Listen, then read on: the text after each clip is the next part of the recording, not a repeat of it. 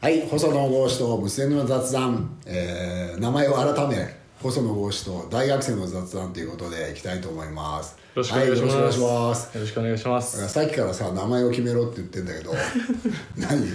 ジャクソンがいい？そうですね、まあちょっと難しいんですけど、うんマイケル・ジャクソンすごい好きなので、まあ、そんなジャクソンがうちのインターンで来たんだよな。あそうですね、インターン入らせてもらってます。いや、普通運動部でやってることあんまり政治って関心ないパターンが多いんだけど、そうですかね、まあサッカーのことばっか考えて12年過ごして、で本当に政治に興味を持つ一つ大きなきっかけがあったんですけど、じゃあそのワクチンを接種した日、一日まあダウンしたんですけど、ん。その日が前回の衆議院選の時で、うん。でやることないからとりあえずまあ片っ端から公約とか見てみようかな、うん、でその時は投票権持ってたの？あ持ってます。それはもうそうか去年だから。期日前投票うんもさせてもらってたんで、うん。まあその結果を見るっていう面でも。なるほどなるほど。まあすごいよね。やることがないから公約でも。見てみようかまあそこはたまたま本当にそこかぶったのでもう YouTube 開いても、まあ、そのことばっかり解説してるし。あっていうのでやっぱすごく嫌でも目に入ってくる時期だとそれは偉いね。公約見て投票してくれるなんて政治家冥利に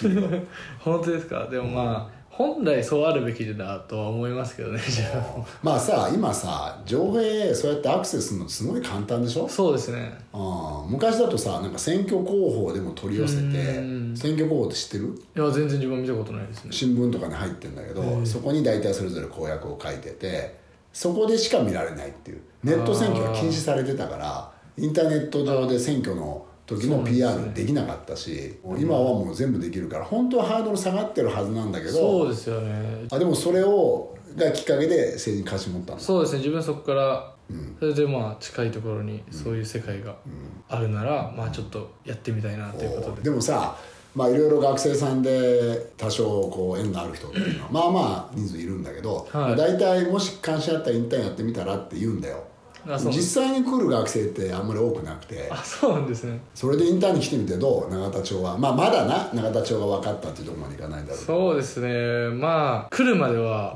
本当に全くそんな思わないですけど、本当に国会議事堂を目の前にするとすごいところに来たなってやっぱ最初思いましたね。日頃生きてる世界とこの世界って 違うだろ全然違いますねだから本当に。ここやっぱ来る時気合入りますし。まあじゃあこうやってせっかくやるんだからポッドキャストのリスナーである同 世代の若者がおっと思って聞くような番組やってみようよ。そうですね。同世代に向けてやっぱり。政治に興味持ってほしいので、そういう発信をしていけたら。ああ難しいぞ。やっぱりね、いくらでも接点はあるんだけど例えば大学がオンラインでやるかリアルでやるかとかさ携帯電話代とかね、うん。うん、あとは最近で言えばさ電気代なんかも上がってきてるから、大学生の生活に関わるテーマもたくさんあるんだけど、やっぱり日本の大学生ってそういう政治の話をさ学生同士で話すのはまあちょっとまあタブーとまで言わないけど、うん。ちょっとなんか政治につながるの？っていうところがやっぱりみんな多いかなって感覚で。政治って聞くと国を動かしたり防衛したり道路作ったり、そういうなんかちょっとお堅いイメージがあって、自分が投票することで自分に何か直接的な影響があったりなるほど将来的に何かそれが自分にとって良くなるとか自分が政治を変えれるんだっていう自覚を、まあ、いかにして持てるかっていうところでもあると思うんですけど。まあ学生で投票を初めてした時に政権交代があったんだよね。あ細川政権が誕生して自民党。が一回ゲアしてそうですね。細川森弘政権が誕生したってすごく大きかったんだよね。そういう経験を今の若い人がまあなかなか今はできないっていうのはあるかもしれない。じゃあ次回は、まあ、大義士にとって政治とは何かっていう点について、まあ、少し深掘りしていけたらなと思います。じゃあマイケル・ジャクソンばりにハイテンションでやってくれ。キングオブポップっていう気持ちで。そうだよな。はい。ちょっとハイテンションでまた、じゃあ今回はこれで終わりにさせていただきます。ありがとうございました。はいありがとうございました